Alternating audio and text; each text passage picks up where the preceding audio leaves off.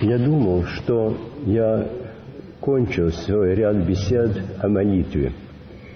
Но мне было поставлено несколько вопросов, которые так связаны с тем, что я говорил, и чего я не досказал, что я хочу и эту беседу посвятить молитве. Я постараюсь не повторять того, что я говорил, а если нужно, только намекнуть на это. Первый вопрос, который мне был поставлен, относится к слову «встреча». Я сознаю, что я часто употребляю это слово по отношению к молитве, что в основе своей молитва – это встреча с Богом. Разумеется, что и между людьми встреча является основным элементом. Потому что если два человека друг со другом общаются и расходятся, как море корабли, если два человека друг со другом говорят и не находят общего языка, не понимают, о чем идет речь, когда другой говорит о самом сокровенном и важном, что есть у него на душе, то, конечно, нет встречи. И встреча бывает между людьми только тогда, когда устанавливается какая-то между ними связь. И вот первый вопрос, который встает, таков. Что мне мешает войти в какой-то контакт с человеком, с которым я просто нахожусь? Даже не обязательно с человеком, который мне специально интересен или дорог, а просто с человеком. И это очень важный момент, потому что отдаем ли мы себе отчет в том, что всякий человек, встречный и поперечный, является человеком, что Бог его призвал к бытию, что он Богу значителен и дорог, что для него Бог отдал свою жизнь, так же, как Он отдал свою жизнь за каждого из нас. Есть рассказ жития одного святого о том, как строгий и благочестивый священник молился о том, что Бог наказал бы грешников. И Христос ему явился, и ему сказал, не молись так, я умер за грешников – если был бы только один грешник на земле, я был бы готов снова стать человеком и снова умереть за него. Так ли мы относимся к человеку? Конечно, нет. Но видим ли мы в каждом человеке человека, который Христос так возлюбил, что каков он бы ни был, этот человек – Христос умер за него. Не за меня только, из нелюбимых, а за этого человека, который мне чужд или противен, отвратителен. Что же сделать для того, чтобы была возможность установить связь между людьми? Даже начиная с тех людей, которые нам близки и дороги, и приемлемы. Я сейчас не говорю о громадных подвигах, но о том, как мы проходим мимо друг друга. Одна из причин, как мне кажется, почему мы не умеем встретить человека, заключается в том, что мы так или заняты собой, что мы не замечаем человека, или что каждый человек для нас представляет в какой-то мере задача или опасность. Когда я был мальчиком, при трудных обстоятельствах ранней иммиграции,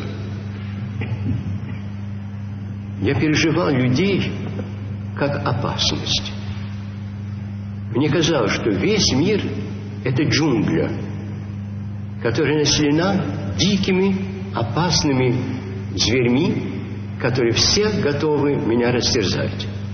И что единственное, как можно прожить в этой джунгли, это научиться стать бесчувственным, каменным. Только когда мне открылось Евангелие, мне тогда было 14 лет, вдруг у меня переменилось отношение к окружающему миру. Я помню, как, прочитав первые страницы Евангелия и пережив нечто, чего я никогда в жизни не переживал, я потом сидел некоторое время и думал, если Бог так любит всех, то для того, чтобы быть с Ним, я должен быть готовым так их любить, как Он. Что бы они мне ни сделали, я буду их любить. Пусть они меня растерзают, пусть они меня отвергают, а я буду их любить, потому что я хочу быть с Богом. Это был детский подход, может быть, детская реакция.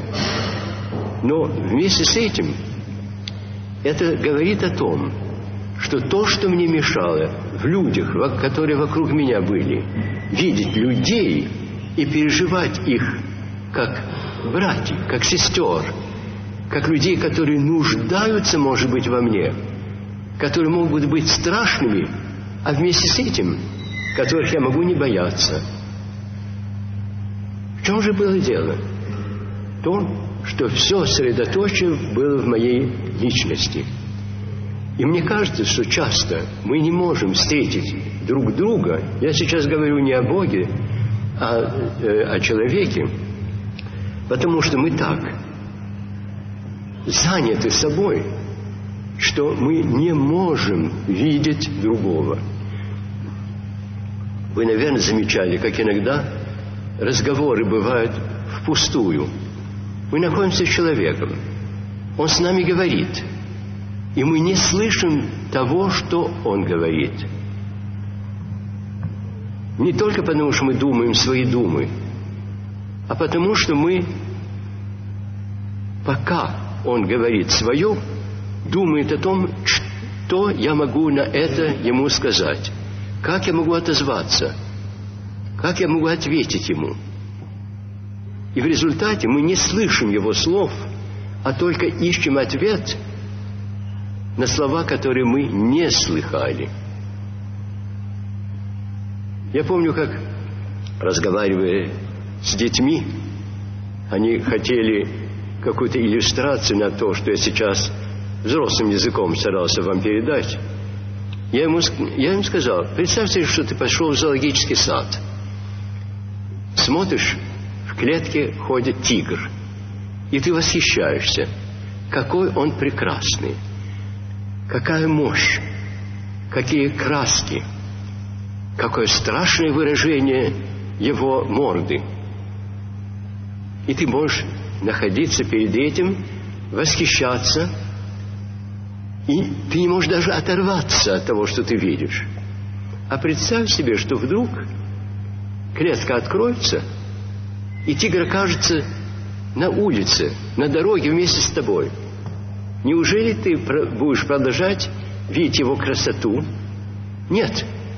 Ты убежишь как можешь скорее, можно скорее. Потому что в тот момент тигр уже будет не красота, а опасность. И вот это нам мешает часто встретить другого человека. Мы могли бы в нем видеть ту красоту, которую в нем видит Господь. Потому что Господь, когда глядит на нас, видит в нас ту глубину, где отпечатлен Его собственный образ. Он не видит наших добродетелей, которых может не быть. Он не видит наших недостатков. Он видит эту неотъемлемую красоту –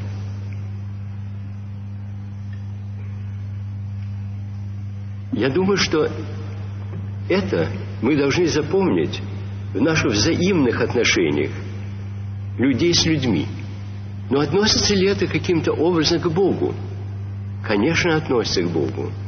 Потому что мы к Нему приходим большей частью со своими заботами, со своими тревогами, со своими проблемами, мы не приходим в первую очередь к Нему, а мы приносим Ему самих себя.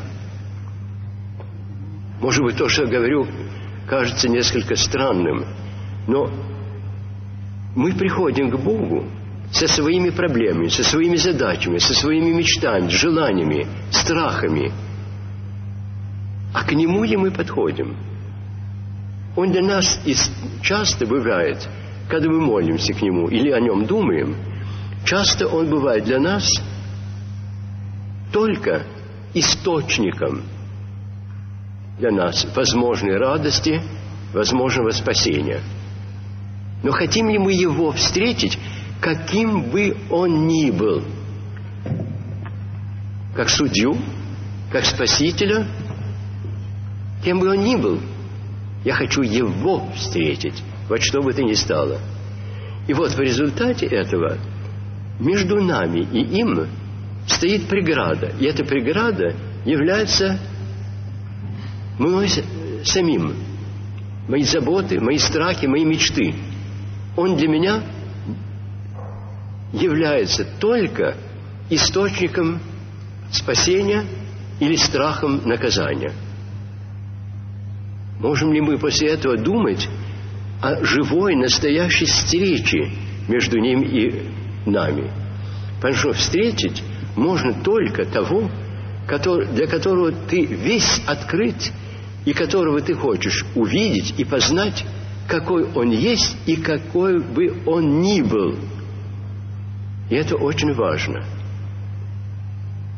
Вот в Евангелии, то есть э, в книге Откровения, есть место, говорится от имени Христа. «Я стою у двери твоей и стучу». Слышим ли мы этот стук? А если мы слышим этот стук, не отзываемся ли мы на этот стук, так как мы отзываемся на стук в дверь чужого человека, когда мы заняты чем-то, что для нас важно. Не отвечаем ли мы ему, мне сейчас некогда. Подожди. Посланник Божий – это человек, которого Бог послал для того, чтобы мы от Его, Божьего имени, позаботились о Нем. Но мы думаем о другом – мы думаем только о том, что я занят чем-то другим. Мы даже не боимся этого человека. Он просто нам лишний. И тогда встреча делается невозможной. Но есть еще другое, другая сторона вопроса. Порой, часто, мы хотим встречи с Богом. Мы жаждем этой встречи. Не обязательно потому, что мы так хотим встретиться лицом к лицу с нашим Творцом, Спасителем, с тем, который нас так любит, как никто никогда не любил и не может любить, всей жизнью и всей смертью с моей.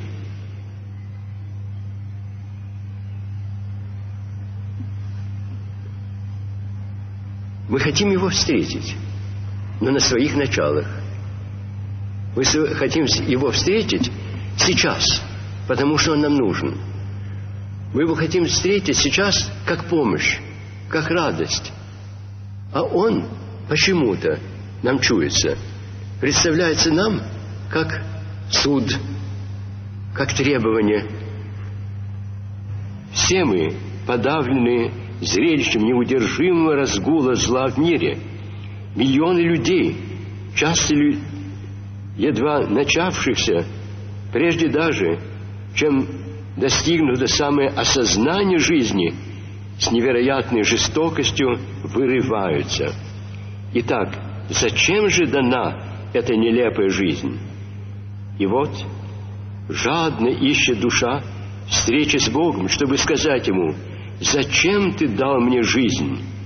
Я присыщен страданиями, тьма вокруг меня. Зачем Ты скрываешься от меня? Я знаю, что Ты благ, но почему ты так безразличен к моему страданию? Почему ты так жесток и беспощаден ко мне?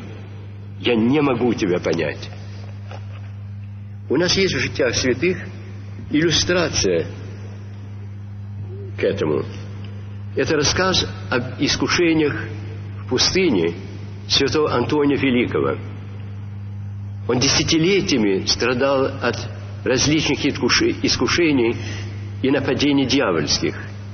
И как-то в изнеможении, потеряв все свои, потратив все свои силы, он лежит на голой земле и не может даже двинуться. И вдруг перед ним встает Христос. Он не может даже подняться и поклониться Ему. Он только поднимает к Нему взор и говорит, «Господи, где же Ты был, когда я так боролся, и так мне нужна была Твоя помощь?» И Христос ему отвечает, «Я невидимо стоял рядом с тобой, готовый вступить в бой, если бы ты только сдался». И вот часто в нашей жизни у нас чувство, что мы окружены искушениями, опасностями. Мы исполнены страха и смятения. И мы кричим Господу, Господи, приди же, где же Ты? И Господь молчит. Есть ли какой-нибудь на это ответ? На второй странице книги отца Сафрония мы находим нечто вроде ответа из жизни старца Силуана. Жил на земле человек, муж гигантской силы духа, имя ему Симеон. Он долго молился с неудержимым плачем, «Помилуй меня!» Но не слушал его Бог. Прошло много месяцев такой молитвы, и силы души его истощились. Он дошел до, из, до отчаяния и воскликнул, «Ты неумолим!» И когда с этим словом в его изнемогшей от отчаяния душе что что-то надорвалось, он вдруг на мгновение увидел живого Христа. Огонь исполнил сердце его, и все тело с такой силой, что если бы видение продлилось еще мгновение, он умер бы. После он уже никогда не мог забыть невыразимо кроткий, беспредельный, любящий, радостный, непостижимого мира исполненный взгляд Христа. И последующие долгие годы своей жизни неустанно свидетельствовал, что Бог есть любовь, любовь безмерная, непостижимая – вот это опыт святых. И этот опыт мы можем воспринять. И без этого опыта, в какой-то мере пережитого, у нас не может быть встречи с Богом. Потому что мы ищем встречи, как ребенок, который хочет, чтобы в мгновение все его проблемы были разрешены матерью, отцом, другом но который боится окружающей его опасности и нужды, в которой он находится. Мне вспоминается разговор, который я слышал между матерью и маленькой девочкой лет шести-семи. Мать до этого этой девочке объясняла именно то, что гораздо глубже и сложнее, конечно, объясняет отец Сафроний и являет своей жизнью старец Силуан. Она ей говорила, что Бог тут, Он около нас. Бывают минуты, когда ты так ярко ощущаешь Его присутствие, тебе делается неожиданно, радостно на душе, светло, и ты сознаешь, что Бог, если не прошел мимо, то на мгновение остановился и пролил на тебя свой свет. А девочка ей отвечает, да, Но почему же тогда он на мгновение мне является, на мгновение он меня обдает радостью, светом, жизнью, а потом его нет. И после того, что я пережила, мне хочется все время, чтобы он был при мне. Мне невыносимо возвращаться в серую, скучную, бессмысленную жизнь, которую мы ведем. И мать ей говорит, вот мы только что играли в прятки. Я ты стояла с закрытыми глазами. Я убегала и спрятал, пряталась за кусты и деревья. И потом аукала. Ты открывала глаза и начала меня искать. Я двигалась за кустами, за деревьями. И двигаясь, все аукала. У-у, у-у. И в какой-то момент, когда я чувствовал, что, я, что ты больше не можешь меня искать, что ты теряешь надежду, что все пропало, что незачем искать, потому что ты меня не найдешь, я нарочно высовывалась, чтобы ты меня увидела и могла бы поймать. Так, говорит эта мать, этой девочке, и Бог с нами поступает. Он с нами. Потом он говорит, закрой глаза, я спрячусь. А ты не теряй веру и надежду, что я тут. Ищи меня. Потому что это уже не девочка, не мать говорит, потому что от этих поисков вырастает верность, какая-то духовная крепость. Если не очень-то хочется встретить спрятавшуюся мать, то ты просто пойдешь играть в другой угол.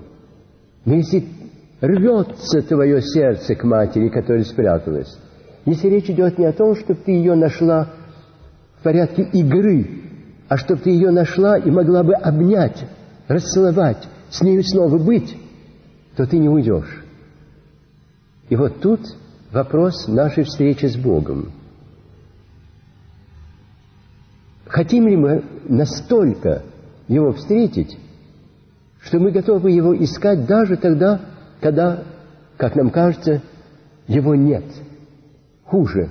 Как нам кажется, что он от нас отвернулся и ушел, что ему нет дела до нас.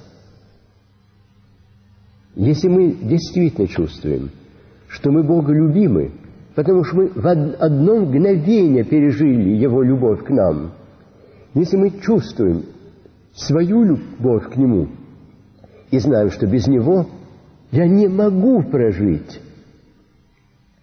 то мы будем Его искать.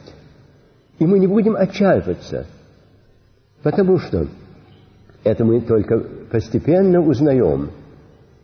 Вначале мы думаем, что в любой момент мы можем встретиться с Богом, Его узнать, Его воспринять в глубине нашей души, стать Его учениками в полном смысле этого слова.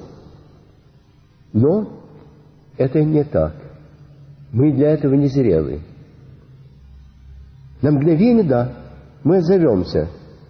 А потом, как Евангелие говорит, заботы мира сего заглушат наше желание быть с Ним, нашу устремленность к Нему, нашу тоску по Нем. И если Он не останется с нами, то мы пожимаем плечами и говорим, ну хорошо, до следующей встречи. Разве это не так? Это, увы, так. И вот нам надо созреть тоской по Боге. Нам надо созреть голодом по Боге. Созреть так, чтобы когда Он нам явится, мы могли бы отзываться всем своим нашим существом на Его присутствие. Есть место в Писаниях святителя Феофана Затворника, где он пишет, как тяжело, как иногда бывает невыносимо тяжело для священника, для духовника находиться рядом с человеком, который в крайней духовной нужде, и для которого он не находит ни слов, ни движения, когда он знает, что ничем ему не может помочь. И он говорит, что после долгой жизни он одно понял, что есть моменты, когда человек не зрел, что он не готов для того, чтобы получить помощь. Ему можно ее дать, он на мгновение ее воспримет, а потом она уйдет от него, потому что не сумеет ее сохранить в своем сердце, в своей памяти, в своей воле, в своей жизни. И вот это очень важно нам помнить, что когда мы говорим о встрече с Богом, мы говорим о том, что в том состоянии, в котором я нахожусь, у меня есть посильный голод, посильная тоска, посильное желание. Но Бог может видеть, что эта тоска, желание, голод еще не так глубоки, что они утолятся от первого мгновения нашей встречи. И что потом, как дети, которых мать обняла, расцеловала, они отрываются от него, от нее, потому что они хотят бежать снова играть в сад. Я думаю, что нам надо это помнить всегда. И вот, когда мы говорим о встрече с Богом, мы должны думать о том, что мы желаем Его встретить. Но почему? Потому ли, что Он удовлетворит все наши нужды? Потому ли, что Он заполнит какую-то пустоту, которая находится в нашем сердце? Или потому, что Он так нам дорог, что мы готовы опустошить нашу жизнь, опустошить наш ум и сердце для, чтобы, для того, чтобы все – принадлежало ему, чтобы он бы мог вселиться в эти таинственные глубины, и что тогда бы совершилась такая встреча, о которой мы и мечтать не умеем, потому что мы всегда думаем о мгновенной встрече, от короткой встречи, о встрече, которая оставит за собой сладкое, радостное воспоминание – но не о том состоянии приобщенности раз и навсегда навеки. Причем приобщенности, которая не всегда является постоянным счастьем и радостью, но верностью, верностью до конца, непоколебимой верностью. Когда, встретив Бога, мы готовы без Него быть, но только Его дело совершать. Вы, наверное, помните евангельский рассказ о том, как Спаситель Христос после своего воскресения послал своих учеников в мир, спасать мир. Нам кажется, что это так просто. Христос умер за всех. Он воскрес. Он дал им Духа Святого. И теперь Он их послал. Но он с ними расстался, его больше с ними не было, душа их тосковала по той радости, которая у них, у каждого из них была, когда они были рядом со Христом, могли Его видеть, могли Его слышать, прикасаться Ему. Вы, наверное, помните место из послания апостола Павла, где говорит – Жизнь для меня – Христос, а смерть – приобретение, потому что пока я живу в плоти, я отделен от Христа. Только смерть может разорвать эти узы, которые ограничивают меня всем земным и дать мне стать лицом к лицу со Христом, живым, уже навсегда – неразлучно. Мы должны быть готовы именно к этому. Мы встретили Христа, мы уверовали в Него. Пусть несовершенно, пусть только посильно. Мы живем этой верой, Мы должны эту веру превратить в непоколебимую верность и быть готовыми, быть посланными Христом, отделиться как будто от Него, так, чтобы Он с нами был только невидимо, но не ощутимо, не постоянно держал бы нас за руку, как мать держит ребенка.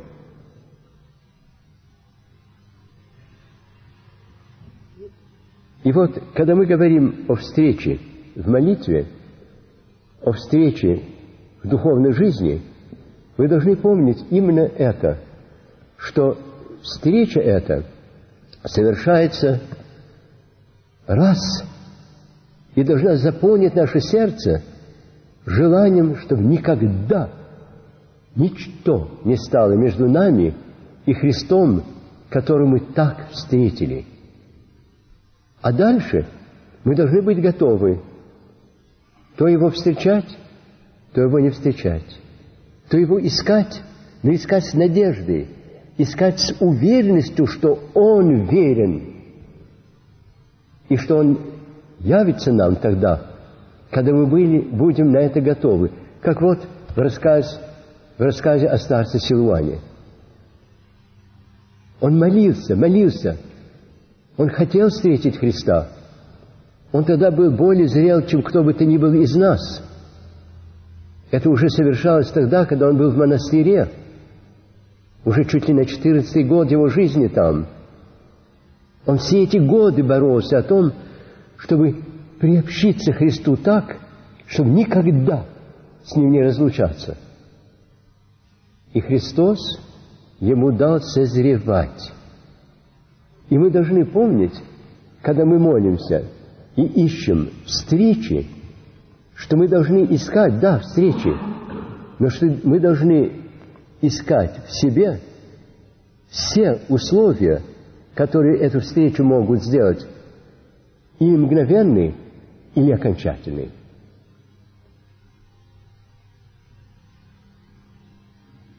Христос стоит у двери каждого из нас – и стучит. Но мы не отзываемся большей частью. Часто приходит время, например, на сон грядущий, помолиться. Но столь такой наплыв различных мыслей, воспоминания о прошедшем дне, мысли о том, что еще впереди, думы разные. И мы откладываем молитву, потому что мы хотим до конца пережить то, что уже нами встречено. И мы должны быть готовы ради встречи с Богом сказать, это от нас не уйдет. То, что я пережил, во мне улеглось. Никто у меня этого отнять не может. Я могу на время даже забыть, а оно во мне лежит и может всплыть в любое мгновение. Но теперь я все оставлю в стороне, все, без остатка, и побуду со Христом. Я, может быть, не ощущу Его присутствия.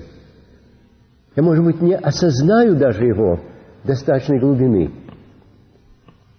Но я Ему скажу от сердца, искренне, правдиво, то, что мне нужно Ему сказать своими ли словами или словами святых. Но если мы употребляем слова святых, мы должны постепенно сделать их своими. Если они остаются только словами святых, которые мы повторяем, это еще не наша молитва. Мы должны постепенно научиться тому, что вложили эти святые в эти слова, тем мыслям, той вере, тем чувствам, той решимости, которые эти слова содержат. И для этого нам надо задумываться над тем, что значат эти молитвенные слова. Когда я говорю «Господи», что я этим хочу сказать? Является это просто кличкой, которая принадлежит Богу, Значит ли это только, что хочу или не хочу, ты все равно хозяин моей жизни. Или значит, что из всех Господь на земле и на небе я тебя выбрал своим Господом, хозяином всей моей жизни, что я тебя зову как своего Господа, потому что я тебя избрал, так же, как ты в свое время меня избрал. Итак, надо продумывать каждую молитву, которую, которую мы произносим, чтобы каждая молитва для нас была правдой, не только повторением опыта святых, а приобщением к этому опыту. И это дело целой жизни. Но это дело надо начинать теперь, сразу, не откладывая. И для этого надо продумывать слова их просто объективным значением. Продумывать эти слова с тем, что они для меня значат. Продумывайте слова, ставя вопрос, а что я о них знаю на опыте по отношению к Богу? И тогда постепенно каждое слово молитвы приобретает какую-то жизненную силу, какую-то взрывчатую силу. И когда мы эти слова произносим, они взрывают нашу душу, они озаряют ее, они дают ей импульс, толчок. И нас приобщают к опыту этого святого и к тому, что стоит за этим опытом, к Богу, который этот святой переживал. Я не хочу остановиться сейчас на множестве слов – о которых я хотел бы как-нибудь при случае поговорить. Но я хочу остановиться коротко на словах Иисусовой молитвы. Господи, Иисусе Христе, Сыне Божий, помилуй меня грешного. Эти слова в монашеской традиции и переливаясь из монашеской традиции дальше – перешли очень широко в православный мир. И мне кажется, что нам надо понять, знать, как эти слова употреблять. Центр этих слов имени Иисуса Христа. И вот тут к этому относится то, что я только что сказал. Слово должно иметь взрывчатую силу. Если я говорю Иисус только как название, это фактически правда, но это до меня не доходит. Вы, наверное, знаете, с каким, как бывает, когда мы думаем о людях. Мы думаем о чужом человеке, вспоминая его имя, отчество, фамилию. И это остается холодной мыслью. Мы можем вспомнить человека, который нас обидел, и наше сердце волнуется гневом, раздражением. Мы можем думать об этом человеке и подумать, нет, мне надо переменить мое отношение к нему, и начинает рождаться примирение и покаяние. Мы можем думать о человеке, который нам друг, с радостью, мы можем думать о самом родном, близком, любимом человеке, и когда его имя всплывет в нашей памяти, в нашей душе, вся наша жизнь как бы собирается вокруг этого имени. Вся наша жизнь сосредоточивается на этом имени. Вы, наверное, знаете, каждый из нас знает какое-нибудь имя, вокруг которого собирается вся любовь, вся радость, вся нежность, вся надежда, все живые чувства души. И только тогда, когда имя Иисус приобретает эту силу, это значение Иисусова молитва делается силой, которая преображает жизнь человека. Но для этого недостаточно эту молитву повторять. По четкам ли или без четок, безразлично. Потому что от количества может ничего не прибавиться. Я помню, когда я был юношей, я сделал попытку молиться Иисусовой молитвой.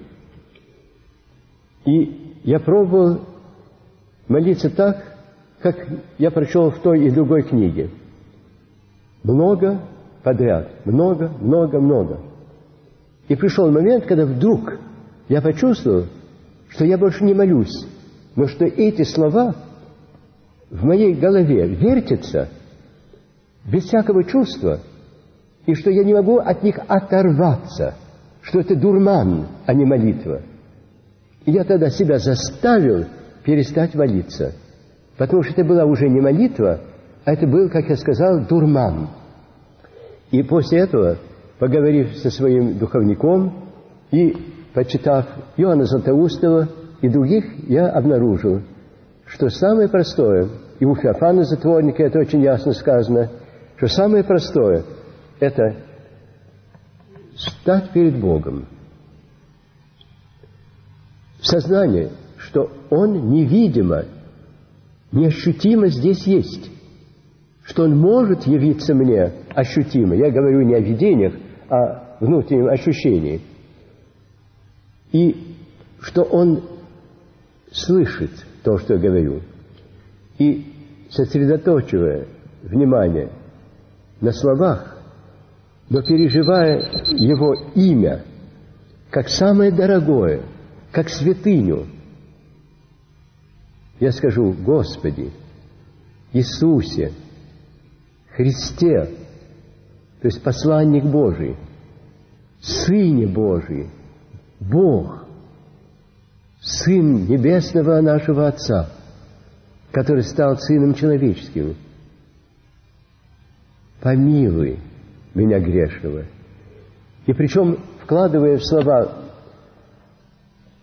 реальный смысл, мы часто думаем о слове «помилуй» в каком-то законничеством э, смысле, что не гневайся, прости –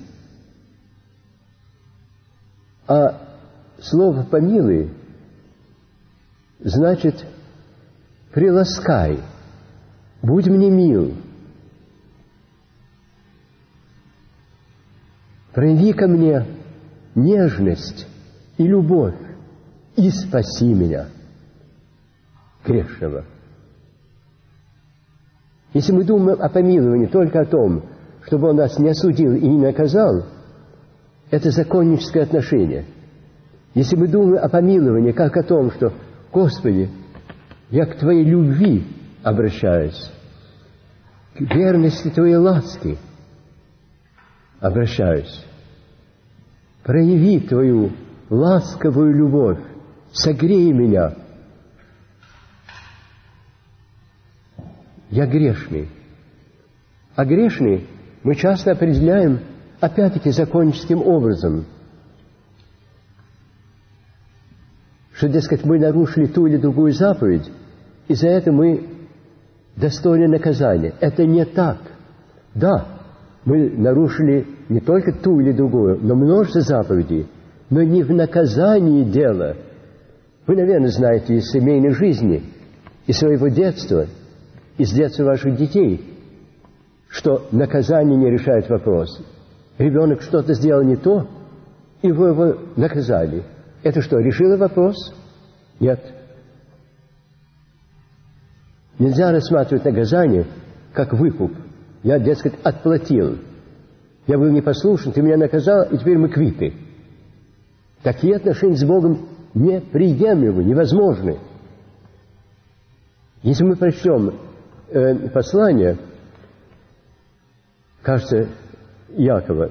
Там говорится о том, что грех – это состояние человека, который из Божьей области перешел в чужую область, в область без Бога.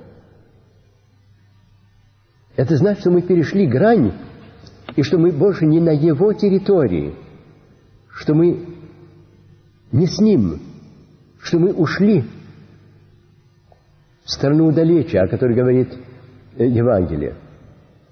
И что задача наша не в том, чтобы Он нас простил, в том, что мы живем в чужой стране, что мы больше не с Ним. А задача в том, чтобы мы вернулись, перешли через этот рубеж и вернулись на Божью область.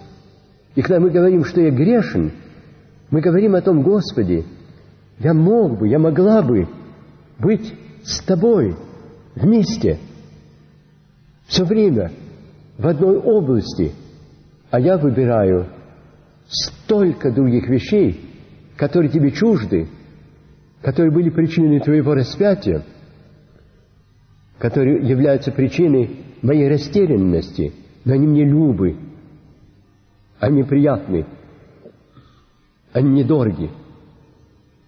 И вот когда мы молимся Христу о том, чтобы Он нас помиловал, мы не молимся о том, чтобы Он нас просто простил. Ну, Бог с тобой.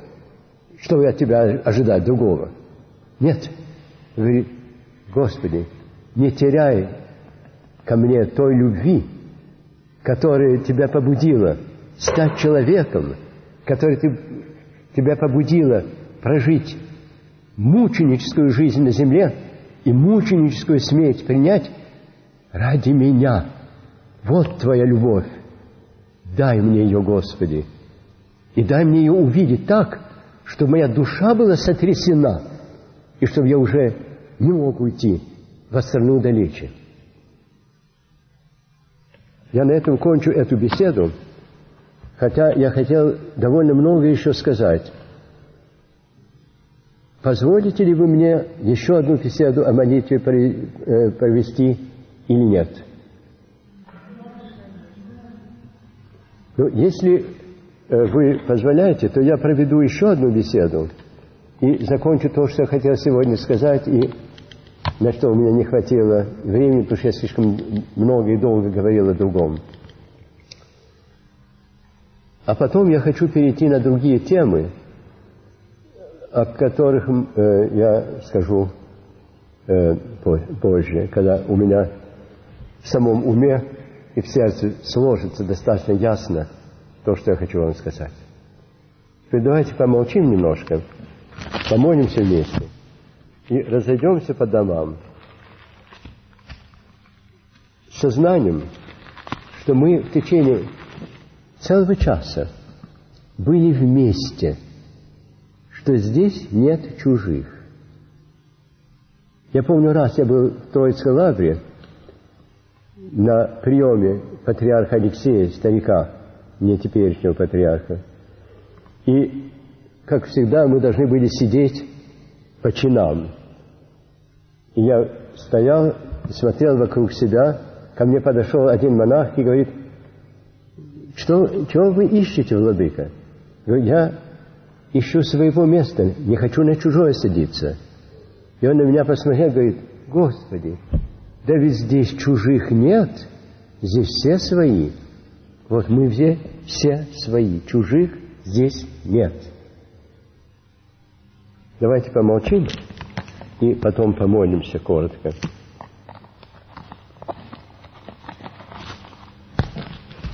На прощание прощал э, э, в своем месте Христос воскресе. Теперь сначала соберемся с мыслями.